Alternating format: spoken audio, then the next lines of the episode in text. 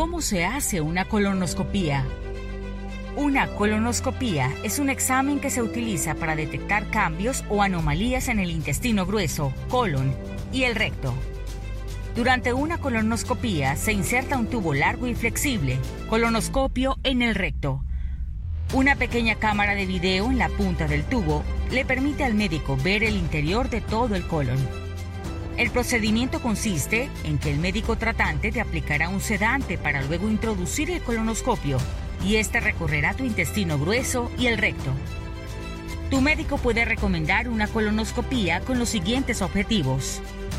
Investigar los signos y síntomas intestinales. Una colonoscopía puede ayudar a tu médico a explorar las posibles causas de dolor abdominal, sangrado rectal, estreñimiento crónico, diarrea crónica y otros problemas intestinales. Análisis para detección del cáncer de colon. La colonoscopía es una opción para la detección de cáncer de colon. Consulta con tu médico sobre las opciones que tienes. Buscar más pólipos.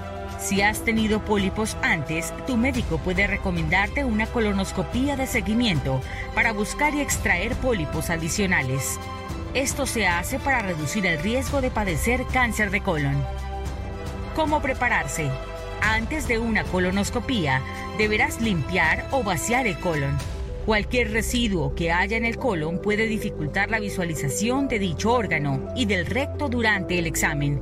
En todo caso, lo importante es contar con el experto que podrá ayudarte a tomar el mejor tratamiento para tu problema de salud.